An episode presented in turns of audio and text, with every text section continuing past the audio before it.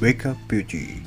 Wake Up Beauty では今よりちょっとの変化を楽しみ今よりもっとワクワクするそんな美しい刺激を配信しております。今日は2022年の4月の1日。今0時になりました。今日はですね今日の気づきというのは今これから新年度になりますよね。学生さんだったら社会人になるかもしれない。もしかしたら中学校から高校になるかもしれない。そして新しい環境に取り組んでいくっていう方もいらっしゃるかと思います。そんな方にちょっとでもためになればなと思ってお伝えしていきたいと思います。人ってどうしても新しい環境になるっていうのは非常にビクビクしたりとか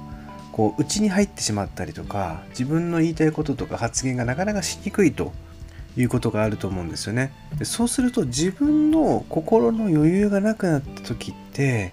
どういう行動になるかというと多くの人は周りのマイナス点だったりとか嫌なところっていうのを目にしてしまう。そしてなんか自分は認められてないんじゃないかなというふうに思ってしまったりするんですよね。でその時にどのように変えていけばいいのかっていう行動まあ認知を変えていくのかっていうと一つの方法としては相手を非常にいいところを褒める。または認めるっていうことをですね言葉に伝えるっていうことをするといいと思います。でこれは自分が褒められた時最近なんかありますかね？僕もあんまり褒められるってことないんですけどもやっぱり褒められたりするとすごく嬉しいんですよ。でこれ特に身近な人に褒められたりするとめちゃくちゃ嬉しいんですよね。でも人っていうのは不思議と相手から褒められるっていうことを求めてしまうんですよ。だから褒められただから相手を褒めようというよりも自分から褒める。自分から認める。っていうことを率先してやっていくとなんかこう周りの空気感っていうのが良くなって相手との信頼関係だったりとか気づきっていうのがですね早く作られていくんですよね。なので新しい環境とか新しいスタートの時に僕はよくやるのがまずは目の前にいる人のいいところを一日必ず一つ見つける。そしてそれを伝えるっていうことをやっていきます、まあ、これはスポンサーシップエクササイズということなんですけども〇〇さんの声ってすごく素敵だよねとか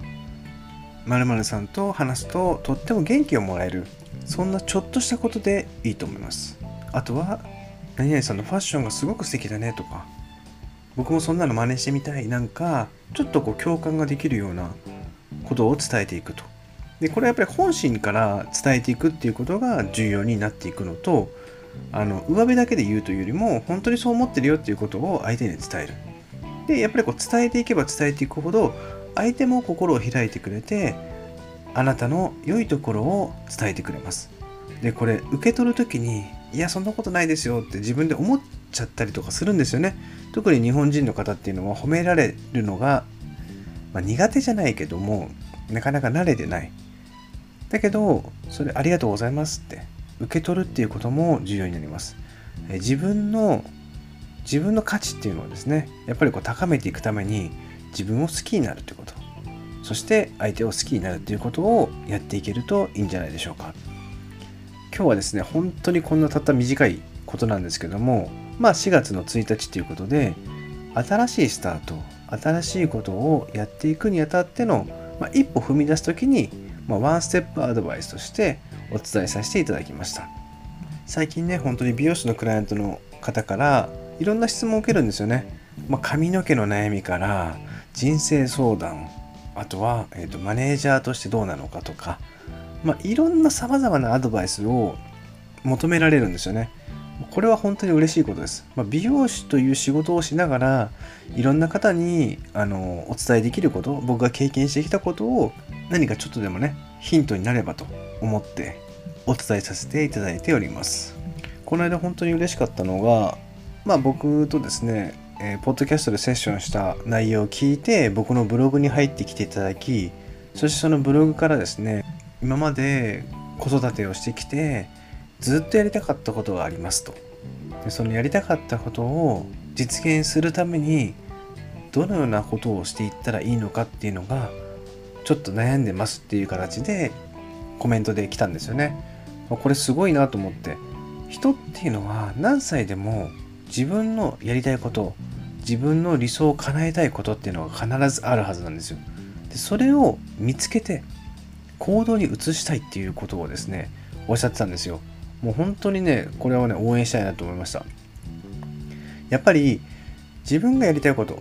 自分の目指すものそれに向かっていくっていうのは本当に素晴らしいことですよね。そして僕がアドバイスしたのはいろんな方っていると思うんですよ。それに特化してる方だったりとか身近な人だったりとかで本でもいいと思いますけどもなんかいろんなものをやっぱり調べたりとか相談したりとかすることによって物事って意外と自分では解決できないことが整理されてくるんですよ。不思議と。でそういうふうにして発言したり質問したり行動に起こすことが解決への近道になるということをアドバイスさせていただきました。やっぱり自分で考えてもモヤモヤしてて暗闇の中にポンって入ってるようなイメージになっちゃうんですよね。出口がどこなのか全然わからないって。光はどこにあるんだろうみたいな感じですよねなのでもし悩みがあったりとかわからないこととかもっとこうなりたいけどどうしたらいいのかなっていう方はですね是非とも何かコメントをいただけると僕なりのまあアドバイスじゃないですけどもお伝えできることはこのポッドキャストでもお伝えしていきたいなと思ってますので是非ともですね、えよろしくお願いいたします。まあ、今回はですねこういう短いポッドキャストの配信なんですけどもこれからまた少しずつ私のですね、え声で伝えていけることは少しずつ伝えていきたいなと思ってますのでそれではまたさよなら。